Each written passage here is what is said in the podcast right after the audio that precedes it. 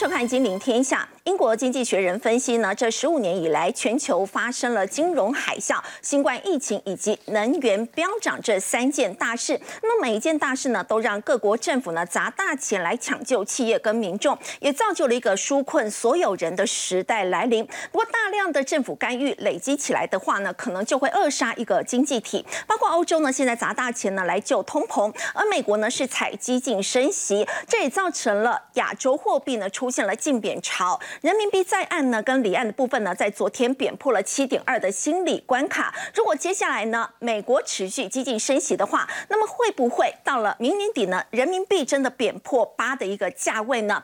另外，俄罗斯连接德国的北溪天然气管线呢，疑似遭到了人为破坏。现在美国跟俄罗斯呢互相指责是对方动的手脚。如果说接下来能源价格再飙涨，会不会加速欧洲的去工业化，让整个制造业？受伤更为惨重呢。我们在今天节目现场为您邀请到的是资深分析师谢承燕，大家好；资深媒体人陈凤欣，大家好；花旗财富策划咨询部资深副总裁曾庆瑞，大家好；金周刊顾问林宏文，大家好。好，陈燕，经济学人说呢，现在呢，全球已经进入了一个纾困所有人的新时代，而且整个金融市场呢，现在有六大利空，大家最担心的就是美国联准会激进升息。对，但要讲这个升息的趋势之前，我们先来看一下，来看一下我的身高在哪里呢？哦，这个小朋友要要要吃饭都要量一下身高，对不对？最高就沃克两公尺，巨这个巨人呢，两米巨人呢。前美国联准会，对，我们不禁想起来，当时他升息很可怕，一口气狂升到二十二十趴，对。然后呢，哎，再来，哎，格林斯班有没有矮一点点了，对不对？哦，对。然后再来，哎，伯兰克，哎，再矮一点点，哎，好像就进入了一个降息的一个过程。然后当时我们的叶奶奶一点五米，对不对？那时候利率最低，对不对？你看我多爱他，跟跟他站在一起，我就有成就感。但是哇，现在包尔多少？一米八，一百八十公分。哎，突然在想，一百八十公分，上次一百八十公分是格林斯班，那时候利率五点五点五嘛。意思就是哇，那现在意思是说，你叫他来，你是要把利率升到五点五才会停吗？因为现在现在现在利率大概在三点七五，对不对？到年底可能大家会觉得哇，四点五，明年甚至四点六。对。那如果照鲍尔的身高来做一个对比的话，那有没有可能看到五？对不对？要不要换一个像我这种身高的来当波兰这个联储会主席？哦，一米七啊，这样利率就降啦。对哦，对不对？是不是有这样的可能性？当然。呃，重点其实还是在现阶段市场对于接下来整个利空的一个看法啊。实际上，只要一个利空，其实已经很可怕了。可是现在市场认为有六大利空，当然这六大利空比较比较，大家觉得冲击比较小的是什么？哦，欧洲央行的也要升息，OK 好。然后国这个英国这个减税，这个我们谈过，对不对？对。再来俄乌公投的这个政治升温的问题，北溪油管的问题。哎呀，老台的问题，嗯，但是重点是这些利空环绕着一个更重要的一个核心是什么？还是升息？而且这个鹰派的言论绝对会继续的升息来对抗通膨。对，从我们刚才看到鲍尔的身高，我们大概就可以确定这件事情了嘛？还有的升，很有的升了哦。当然，连续性的升息，现在的态度是什么？因为我们过去一直在想，十一月、十二月，甚至两次到年底之前，你到底要升到什么程度？十一月两码不可能。四码好像有机会，笃定的就是三码。那如果十一月会升三码，十二月呢？你是很快的嘛？两码起跳嘛，两码三码。那如果你现在甚至十二月也传出，甚至也要再升个三码，把原本我对十一月的四码分散一些些到十二月的话，哇，那等于是。其你看这一连串都是三码三码三码三码在强劲的一个升息，对，而这么强劲升息的背后，它的目的就是要抗通膨啊。我们详细的去讨论过这件事情，所以最近 CNBC 针对于一些专业人士，像投资长啊、呃股票的策略师这边做了一个调查，你们觉得现在市场最大的风险是什么？啊，有人说台湾啊，这个还好，他觉得他们觉得只有百分之三。好，哎，那欧洲的能源危机，其实我们也认为很严重，对不对？好，能源危机的问题，他们认为这个冬天的能源危机的问题是只有十三趴。好，再来，哎，那你的其中选举了，没不重要了，谁谁，以及他们已经觉得这个问题不太大，只有七趴。那美国现在劳工短缺的问题呢，好像也是一个问题，两成左右啦，将近也两成。但是更重要的，其实还是在联总会这么激进的一个态度。aggressive 真的升息到太过激进，太过激进了，而且基本上你会发现是整个联总会的组成的一个成员，大家都一致认为未来你就是要强劲的升息，不要再等了，不要再慢了。过去你就是升息升得太慢，力道不够，才会导致现在的一个困境。所以你要强劲的一个升息，虽然说。哎，大家会觉得说，哎，可是最近美债值利率不是稍微有一些下来？是美债值利率下来，代表债券又稍微往上涨。因为我们一直强，一直密切的在带大家去关注十年期公债值利率这个部分的用意，是要知道到底升息的几率有多高，未来利率的一个位阶到底是如何。随着十年期公债值利率上升上升冲到四，大家会觉得说，天啊天啊，太可怕了！哎，突然压回，哎呀，是不是没事了？大家要小心，他可能只是先去睡午觉而已啊。啊，午觉一睡回来，他的精神一好。哇，那不得了，会不会继续冲？因为毕竟目前影响未来利率的一个走势，还是以联总会的态度为最主要。而且我们也发现哦，当然你你现在全世界遇到的很多的一个问题，它不断的在冲击市场。那你不止利率的攀升，现在我们还看到的是什么？整个全球的一个境况，其实真的不太妙。为什么我要这样讲哦？因为现在呃进入了一个新的时代。过去我讲纾困所有人。是什么意思哈？因为我们要知知道哈，过去有做过这么大规模的纾困的时候，一次就是在二零零八年的金融海啸，当时是大规模的纾困，对不对？好，还有一次就是新冠疫情，新冠疫情，对，那再来就是这一次能源价格能源价格的飙涨，经济学人才会提出这样的一个说法。那纾困有什么问题？我们先思考一下过去。的一个纾困，你看过去十五年全球这么多的一个事件，我们刚才讲到金融海啸 （COVID-19），金融海啸也就是在二零零八年过去的一个纾困，它是怎么纾困方式？我针对金融机构，我针对大企业去做纾困，那实际上纾困的效果应该能够比较直接，是，而且纾困的这一个过程应该不用花太冗长的时间就达到它的目的地，对不对？可是随着 COVID-19，大家也发现了，这一次 COVID-19，我不能只救一个金融机构或一个企业就解决问题，我必须去全面性的纾困。好，可是全面性的纾困最大的问题是什么？第一个，精准度能不能很精准的纾困到我想要纾困的对象？第二个，我要花多久的时间能把它救起来？再来是效果到底能不能带起来？这个其实就是为什么经济学人要特别提出这个思维，因为现在进入纾困所有人，而且不是单一国家、单一区域，如果是全世界的时候，那对未来全球经济的影响到底？它的困境会有多漫长？当大量的政府都在干预，整个累积起来就会扼杀一个经济。而这个经济体是全球，那那太可怕了哦！我们目前所看到的一个纾困，你看到像意大利也也好，然后像这个英国也好，欧洲的部分现在的纾困的方式是：第一个，我能源的部分，比如说我补助你电费，我补助你天然气的一个费用，甚至就是说税的部分的一个减免哦。那另外一个就是你日日常生活，我怎么样来协助你做补贴？目前。这个呃纾困规模最大的是英国哈，占了它的 GDP 的六点五四，这规模是最大的哈。是。那像希腊啦、意大利，我们一般来讲，我们认为应该纾困的对象比较会是落在过去我们所谓的欧洲五国啦，像希腊、意大利啊、西班牙这些，对不对？好，罗马尼亚等等。但是你看哦，这一次纾困占 GDP 比重最高的，既然是英国，就是我们认为在欧。欧洲体系当中，经济发展相对来讲比较先进的，对不对？经济体比较好。你看哦，包括德国的部分也占 GDP 的二点八，然后法国的部分，哇，也占了二点一六哈。是。那这样会带来什么样一个严重的问题？我直接跟各位讲一个：你要纾困，你就要举债，而随着你的债务不断的攀高。你的债券的价格会持续的往下滑落，那就会造成它的债券的值利率会怎么样？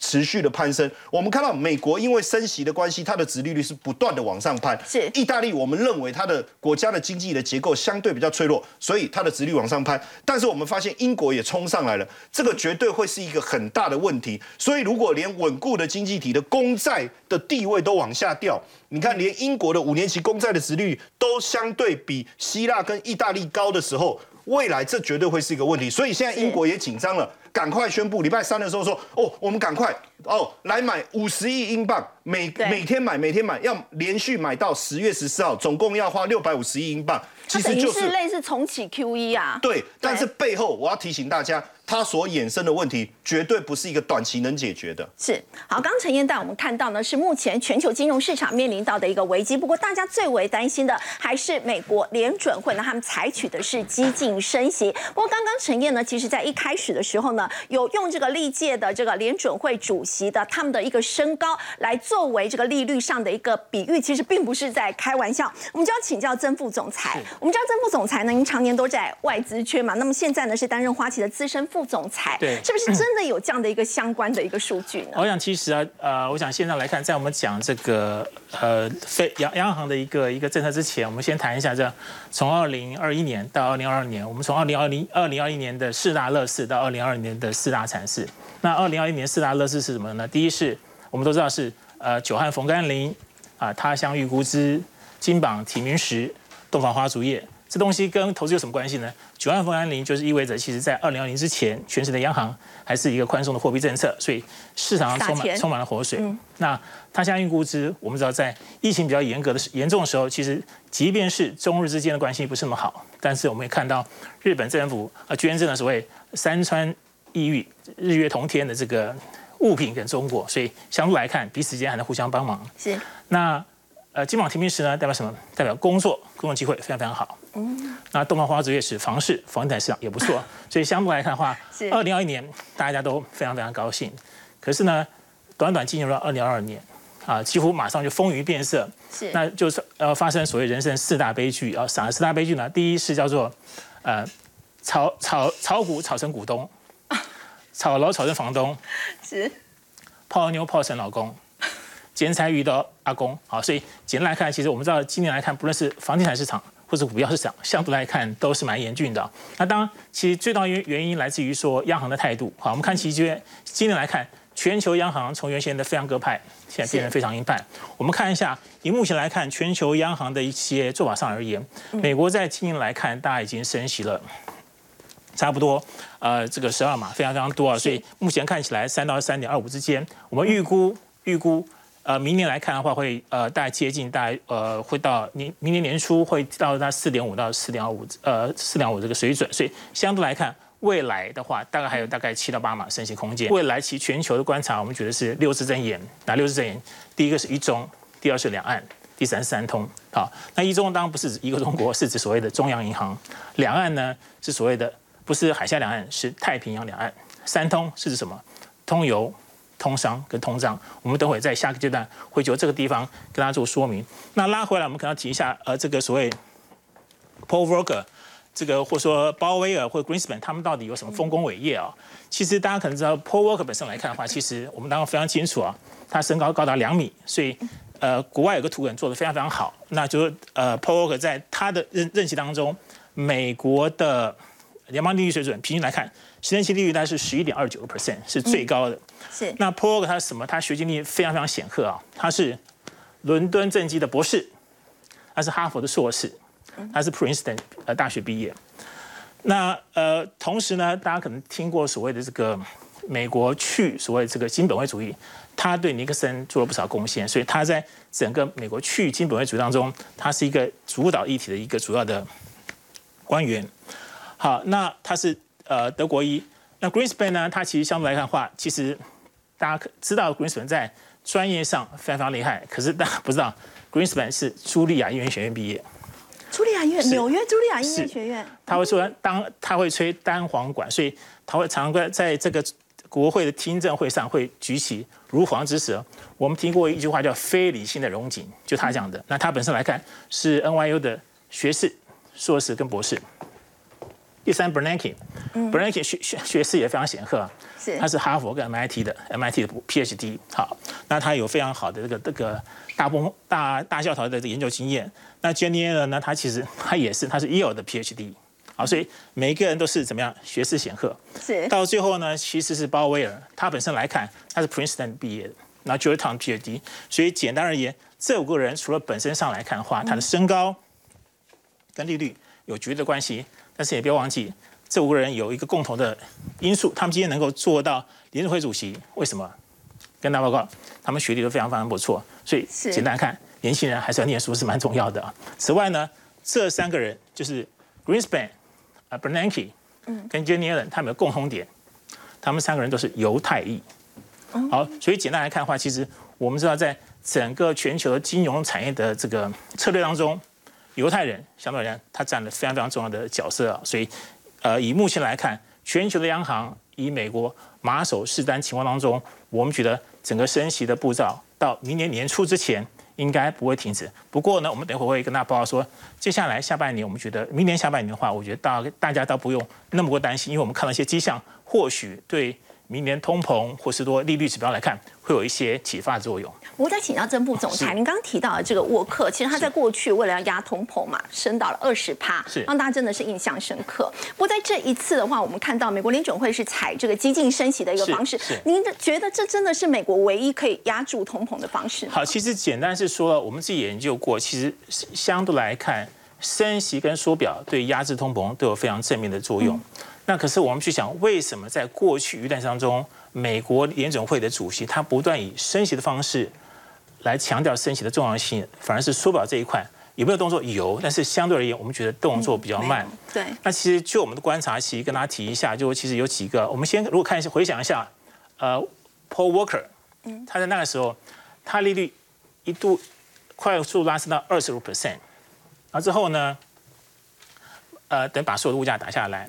是，那其实我们去回想，当时我们也查了一下，国际的原油价格从当时大概三十块，快速掉到了十五块左右，而且在腰斩，哎对，而且那时候大概一九八六到一九九零年之间都维持在低档区。是，那后来我们发现，一九九一年之后发生什么事？斐人知道吗？一九九一年之后，苏联瓦解。哦，所以因为我们知道能源在苏联出口当中大概接近五成以上，是，所以简单来看，我们知道所有的美国的政策。相对而言是要维持美国政府的领先性，是他用这样快速的利率变化，使得苏联相对来，因为原油在苏联出口占了非常大的部分，一个低油价对苏联基金就是雪上加霜。所以我们目前看来，就是为什么这次美国联准会它升息的步调那么强劲，是相对而言在缩表部分上来看比较趋缓。我想原因很简单，美国现在用快速升息，用很强的幅度跟速度，使得全球资金源源不断注入到美国。这样的话，其实有点像使用那个吸星大法，所以相对而言的话，其实资金都到美国去。那我觉得，其实对于说，你看到最近的呃欧洲股市也好，或是中国市场也好，相对来看冲击会比较大。所以简单来看，虽然呃快速升息对美国的本身的经济上是有伤害，可是有点有点像七伤拳呐。但虽然自己会伤，可是别人伤的更多。所以我们会觉得说，其实在这次升息当中，美国主要目的是要维持美国在全球的。领导的地位，那相对而言的话，我觉得其实未来我们可以观察这个升息的步调什么时候结束，可能要看其他的地方它本身经济发展而定。好，刚刚真副总裁呢带我们看到呢，其实是美国为了压压通膨，他们其实可以采取的是缩表的方式，但是呢，缩表比较不采用，反而是用。激进升息这样的一个方式呢，有点像这个武侠小说提到这个吸星大法，希望把所有的资金呢都吸到美国去。当然，这也造成了全球经济呢受伤非常的一个严重。但是现在呢，美国呢持续的升息，造成了强美元也变成了是整个亚洲货币呢出现了净贬潮。我们看到的是在人民币的部分，人民币呢在岸跟离岸的部分呢，在昨天呢贬破了七点二相当重要的这个心理的关卡。现在呢，很多人都在预测，那人民币接下来会贬到什么？价位呢？人行呢就放话了，这是中国人行的副行长刘国强，他就说叫大家不要去赌人民币的汇率。他说呢，久赌必输。而华尔街日报也报道呢，巴克莱说人民币疲软呢会威胁到全球的一个贸易。好，我们另外再来看到是下一章。那么在这一次呢，我们来看到整个中国大陆呢，现在人民币贬值，大家也在说整个经济呢是不是也是同样令人担忧呢？因为我们看到中国的货柜航运市场呢是非常的疲弱。截至二十三号，上海出口货柜运价指数呢，已经跌到了两千零七十二点零四点，这比前期呢大幅下挫了百分之两百四十的幅度。所以就要请教凤欣姐了，在人民币的一个价位，甚至有人说，如果每年明美国明年再继续采激进升息的话，人民币最重还可能会贬到八，真的有可能如此吗？其实我在今年的。就呃七月底八月初的时候呢，我当时其实呢曾经在另外一个网络节目里头，我有提到说，我认为人民币现在会放手让它贬值。是我为什么当时会这么说？其实有它的背景在。我们先来看人民币今年的这个波动的一个状况啊，它的第一季其实表现是极强的哦，相对于美元其实还升值哦，美元其实今年初就开始升值了嘛，升息了，但是呢呃升值了，然后呢当时人民币对美元还在升。升值好，但是呢，它的这一个贬值呢，第一波是在在第四月跟五月的时候，那个时候大家记得，就是因为上海封城的关系，是。整个的封城使得呢，大家对于人民币的资产开始出现了松动，所以那一波呢，一口气从大概六点三贬值到六点八，然后呢。暂时的止住了之后呢，其实你就看到说，人民银行就开始出手很多的重手，然后让人民币在六点八到六点六之间来回的整理，相当长的一段时间。但我为什么在八月初、七月底的时候，八月初的时候呢，就认为？可能人民银行要放手让它有一波的贬值，一来是呢，当时呃在六月份的时候呢，欧元支付欧尼尔他其实就提出警告，如果日日元贬值到一五零对一美元的话，会带来新一波的亚洲金融危机。是他的理由非常的简单，就他说在一九九七一九九八年的时候，那个时候的呃亚洲金融风暴之所以能够止住，是因为呢人民币它提它愿意。把这个人民币不就是人民币愿意让它不贬值，然后只贬它，然后甚至有微幅的升值，那亚洲货币就不需要来竞贬。可是当时呢，中国其实给美国一个要求，就是你不能让日元一直贬下去，日元一直贬下去，我出口怎么办？好，所以呢，美国跟日本联手。出手干预，大家记得吗？一九九八年的时候，美日共同干预，让日元直贬，那人民币这边就停止贬值了，整个亚洲呢的货币就获得了解救。所以那是一九九八年的时候，当时的经验。可是呢，欧尼尔提出警告说，现在没有这种状况了，中美不会合作了，也不会有中美日的合作。那在这种情况之下，日元一直贬值，中国一定会加入战场。而他一旦加入了战场的话，那对不起，整个亚洲货币就会加速进贬。这是我在七月底的时候，我之所以认为人民币可能会放手的一个重要的原因。是那第二个就是刚刚我们看到的那一个上海的货运的这个运价，这对于台湾的这些航运股其实影响也非常的大，连续十五周的这个下跌。对，因为它就反映的是中国大陆已经面临出口压力了。是因为。所有跟它竞争国家的货币都是对美元都是十个百分点以上的起贬，可是那个时候呢，人民币对美元的贬值幅度还大概只有百分之七、百分之八，那你在报价上面就输给人家，尤其是美呃中国大陆很重要的一个出口场市场是欧洲。那欧元区贬成这个样子，那人民币相对于欧元其实等于是升值的。那这个时候它的报价就会出现很大的困难，竞争也会出现很大的压力。所以，如果你要去救你的出口厂商的话，你的人民币不能够世界独强，所以你必须跟其他的货币一样。别人贬多少，你就必须要贬多少，所以我认为这是人民币要加入竞贬的很重要的第二个原因。好，那第三个原因是它的通货膨胀没那么严重。虽然说大家都有通货膨胀的问题，但是你看它的 CPI，那么都在大概百分之三上上下下。那它的 PPI 就生产者物价指数，在八月份开始已经往下滑落，所以它有很好的条件让人民币贬值，因为它的进口的成本没有。这个拉高到这么多的情况之下，它有条件可以让货币贬值，所以在这三个因素之下呢，我判断它会贬值。但是呢，嗯，其实你看中国大陆的这个状况，你看久了之后，你会知道，就是它会有一点方向性，但绝对不会让你做过头，因为他知道那个它的量体太大。一旦预期过了头之后，那对不起，那个要回头就会变得很困难。所以最近呢，人民银行出来喊话，其实他做了两波，就是用调升这个外币的这个这个存款的准备金率呢，来控制人民币。两波不奏效，现在人民银行这个放话，在今天我们现在在录影的时候，有一点点呃有一点点奏效。其中很大的原因是因为它有一个很强而有力的措施，叫做逆周期因子。它如果开始采取这个动作的话，就是很强的动作。嗯，所以。我觉得它可能会暂时在这边止住，止住了之后呢，你要观察人民币的走势，其实非常简单，把日本、韩国、台币，然后还有东南亚几个国家的货币拿出来，加加减减、乘乘除除，然后那个平均值大概就是人民币，他认为放手可以让它贬值的程度。所以如果日元贬不停，那人民币可能就无法直贬。那日元如果停止了贬值的时候，人民币就可能出重手，让它停止贬值。我们接下来呢，要再继续请教曾副总裁。你刚刚有提到哦，“一中两岸三通”这六个字，可以完全体现目前这个全球经济的一个状态。要再请教您，这个两岸跟三通又是什么意思？OK，我想两岸，当然我们过去讲是海峡两岸，我们现在讲是太平洋两岸。那为什么讲太平洋两岸呢？非常非常简单。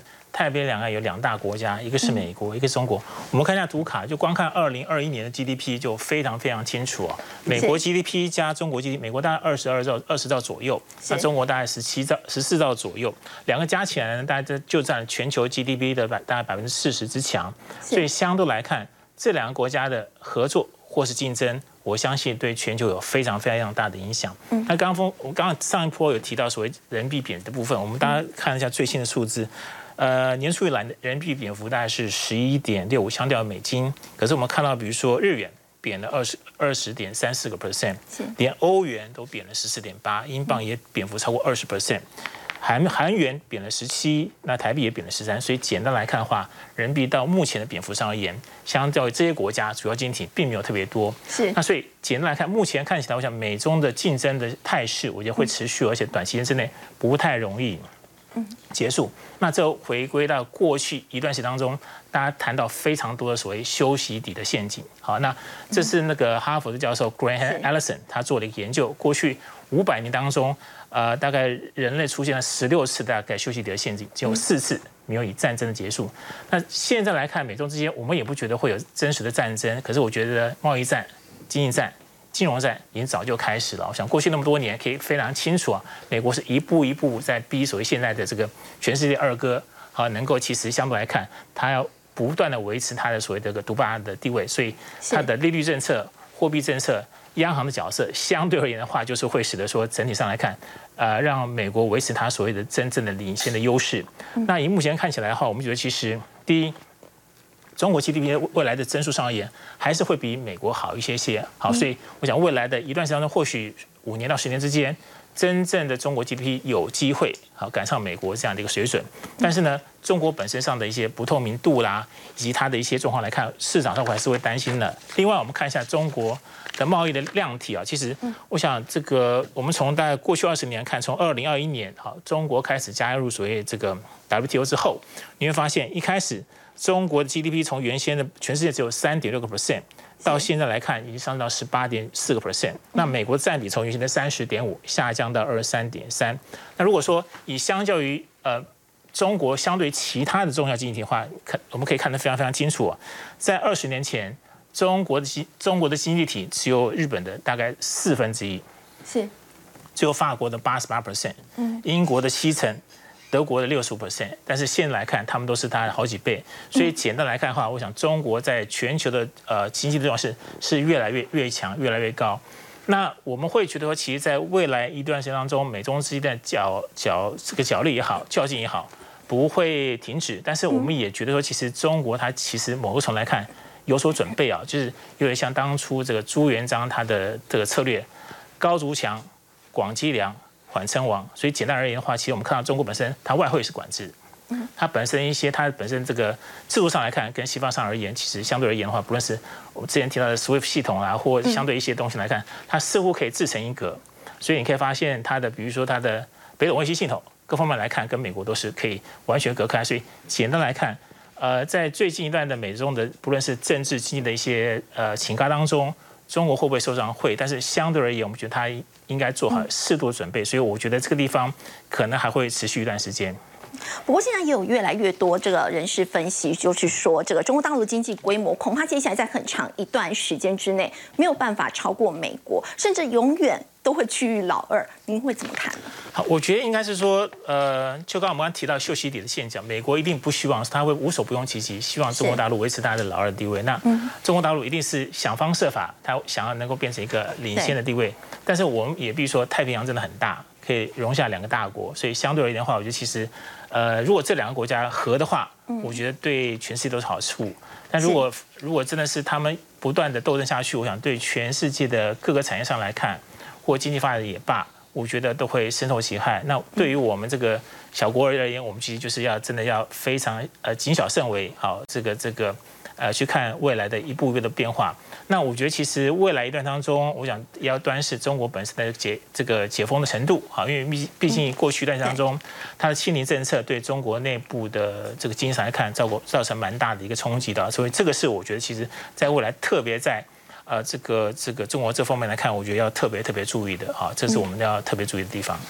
好，不过我们说到美中之间的这个角力呢，其实也在半导体方面呢竞争非常的一个激烈。我们看到呢，现在内外资哦，对于这个台积电接下来的这个订单的能见度呢。看法也都是开始偏向保守了。那么台积电呢，在这个小摩摩跟大通评估这个涨价的可能性偏低之后，现在市场呢目光是聚焦在他们的产能利用率。那么瑞银就点出了，因为受制于呢 Android 智慧手机的需求呢，目前来看真的很差，所以呢研判接下来这个七纳米的制程，在明年呢二零二三年的这个上半年，产能利用率哦，可能呢只会剩下七成左右。要请教洪文哥。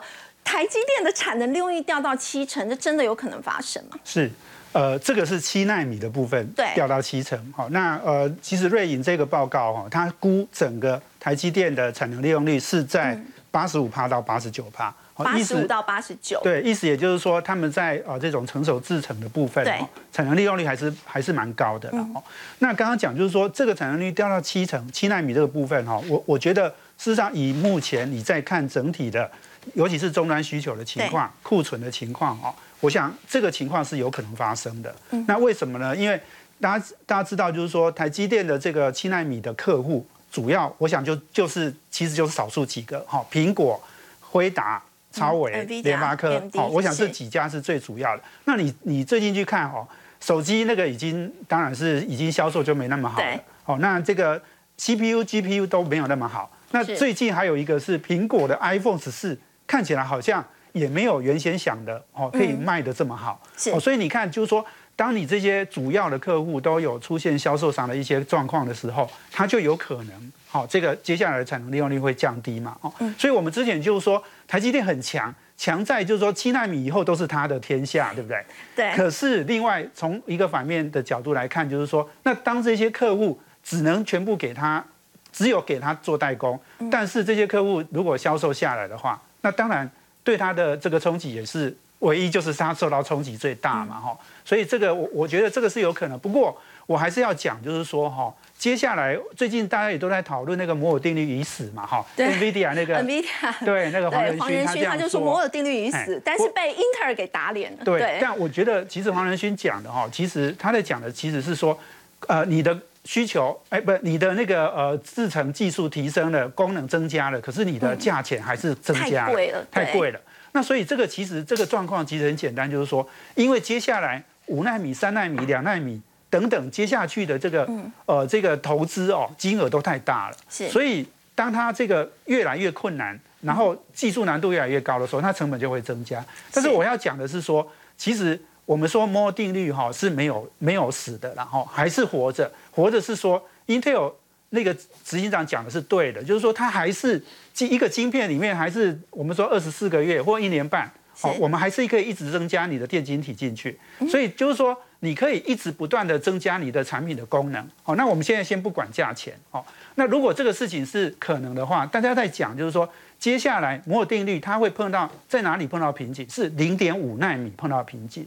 哦，那从台积电明年三纳米开始量产嘛？那从三纳米到零点五纳米，哈，各位想想哈，还有两纳米，还有一纳米，还有零点五纳米，这个至少呢是三到四个世代，哈，这个其实是我们自己出估啦。我我相信很可能它的世代会更多。以过去一个世代是两年的这个发展的呃过程，那你如果现在是三到四个阶段，而且时间又拉长，可能是三年。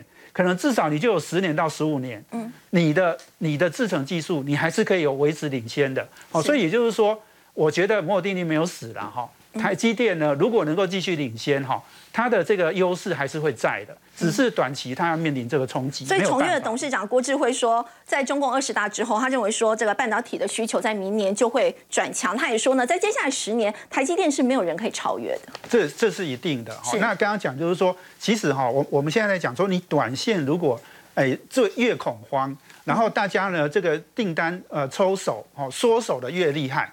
事实上回来，呃，接下来又会有一个比较明显的反弹。哦，这个每次你如果去看半导体的发展，哦，几乎都是这样。而且那个产品一降价下去，哈，需求就会出来。因为降价，哦，这个或者是卖不好，那你你的产品这个这个如果价钱低的时候，我相信那个呃这个呃使用者还是会跳进来买的。好，我们稍后要回来关心的是，在德国，欧洲第一大的这个经济体，在过去我们说它是全球汽车制造的强国，但是现在呢，因为乌俄战争的一个因素呢，我们看到德国的经济呢正在快速的弱化当中。先休息一下，稍后回来。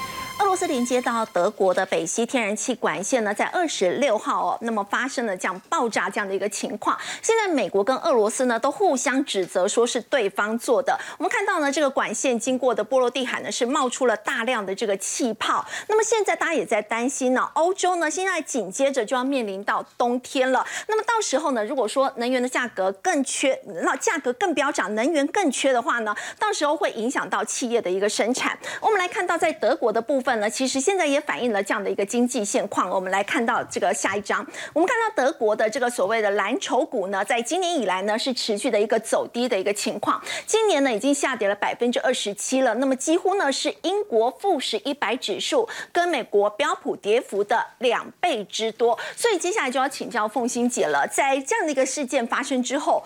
德国会是受伤最重的国家吗？这件事情的到底是谁干的？这是现在呢全世界一个最大的猜谜。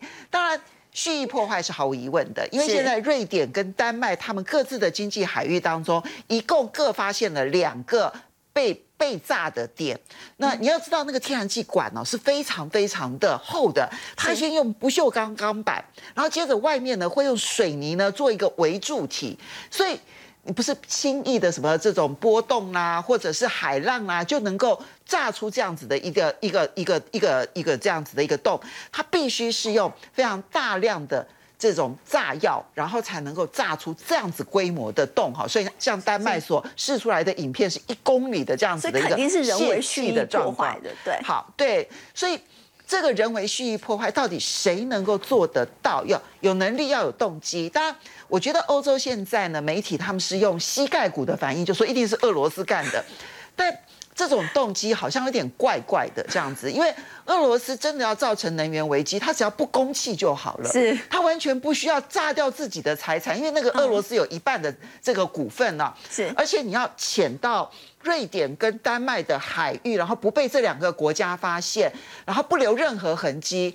我觉得，因为瑞典是军事强国，我认为这个可能性不是那么的高。嗯，那现在也有人猜，比如说美国会不会是？因为他七月就提出警告了嘛，哈。是。那再加上呢，波兰的前外交部长还发了一个 Twitter，然后说 Thank you USA 这样子哈，然后附上那一个被炸的那个图啊，所以。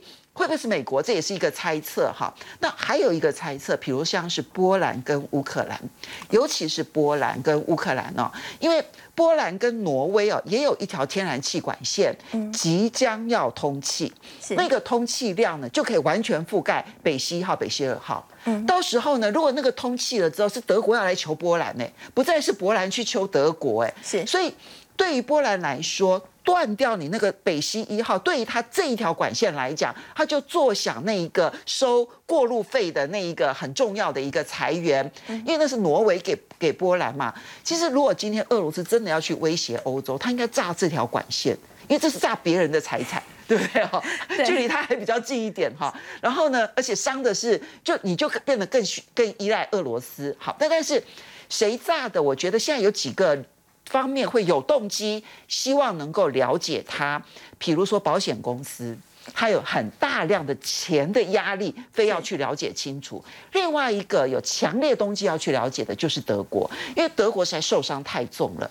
德国因为嗯，在所有的欧洲国家当中啊，因为西班牙跟法国他们大量的是 LNG，就是进口的液化天然气，他们这部这部分设备比较足。然后呢，南欧呢，他们依赖的是土耳其的那一条线，然后而且也依赖北非的供气，也依赖这一个呃这个这个亚塞拜人的空气，所以跟俄罗斯的关联度比较小。跟俄罗斯关联度最高的，其实大概就在东欧还有德国。那德国呢，今年因为天然气的价格暴涨，使得它的电价已经是去年同期的五到十倍了。这个使得它呢，现在面临了一个，它不是只有，就说我这个冬天我到底付不起付得起那个能源费的问题。它现在的产业面临的冬天是非常可怕的。它现在几个大型比较高耗能的产业，其实最明显的就是大量的在美国跟中国就太平洋两岸呢去扩厂，因为呢。他们就是利用比较便宜的天然气，然后同时呢接近市场，因为只有这个样子才能够让他们生存下来。好，大型的可以到外面去，可中小型的呢，它就会留在德国等着破产。所以德国所面对的这一个可能的中小企业的破产跟大型企业的出走，这会使得德国呢，如果是去工业化，对德国是影响很大的。在 G7 国家当中呢，制造业占 GDP 的比重最高的就是德国。是那全世界对于德国的最先进的仪器设备的依赖度又非常的高。嗯，如果真的这一些，如果有一些是隐形冠军，然后面临到了这样子的一些嗯倒债啦、破产的这种压力的话，它影响就会世界性的。所以德国有强烈的动机要知道到底是谁干的。嗯，好，我们说到刚刚凤琴姐带我们看到这个德国呢，其实在过去我们说它也是这个全世界机械设备出口国，非常重要。那么欧洲呢，第一大的经济体，不过今年却因为乌俄战事的关系呢，这个能源价格的飙涨，也造成了他们现在呢可能去制去工业化，而且呢制造业受伤的情况呢是更加的惨烈。德国呢正在迎来像这样的一个经济雪崩的情形。先休息一下，稍后回来。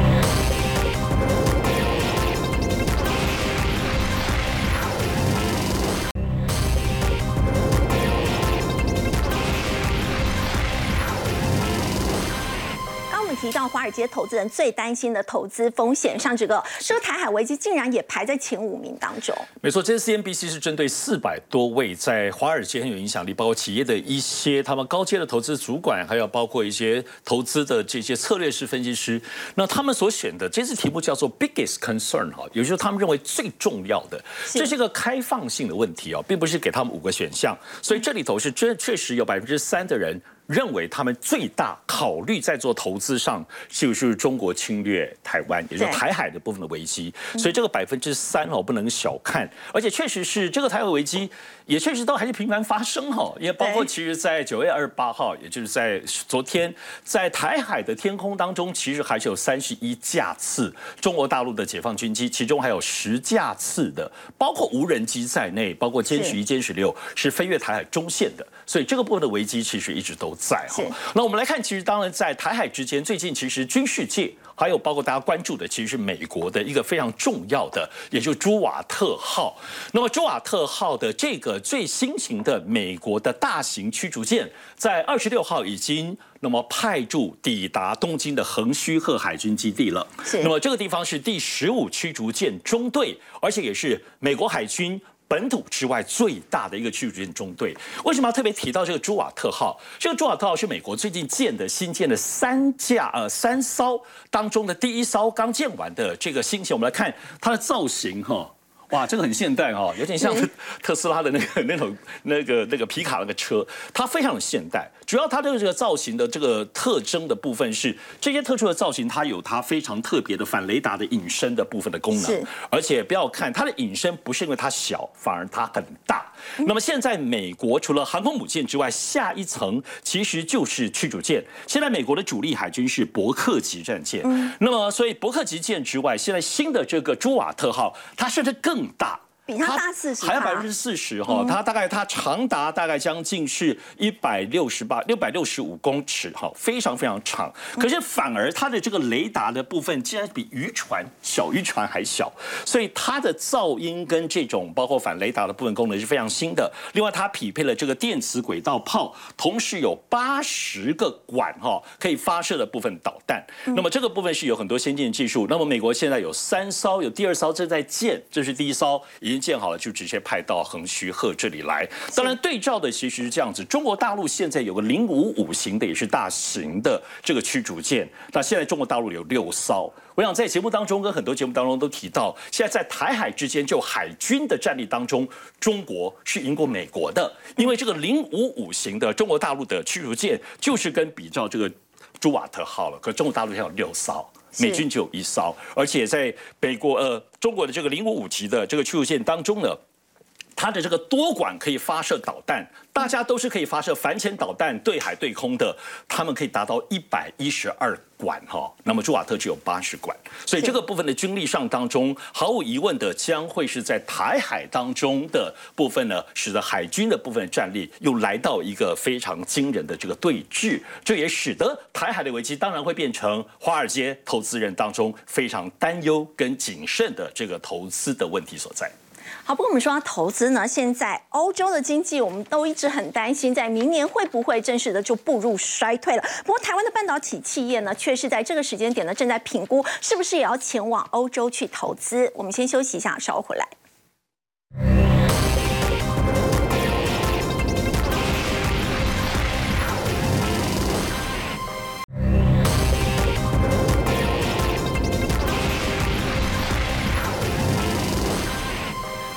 担心呢，欧洲经济在明年呢是会出现衰退这样的一个情况。不过现在路透报道指出呢，某政府官员呢，他表示说，一些台湾的半导体企业哦，正在跟欧洲国家呢就当地的投资在进行谈判。就要请教洪文哥，他们看好的是在电动车这一块商机吗？是我我想哦，在台湾这个要去欧洲投资这件事情，其实谈很久了。是那呃，事实上呃，欧洲想到要。呃，这个请这个晶圆代工厂去投资，一定会跟台湾有关，因为台湾是全世界最大嘛，哈。而且你要先进的有先进台积电，你要成熟了也有好几家，哈，联电、力积电跟世界先进。那我觉得他们是事实上是谈很久了，对。但是在谈的过程里面，我相信呃，其实是会碰到一些瓶颈。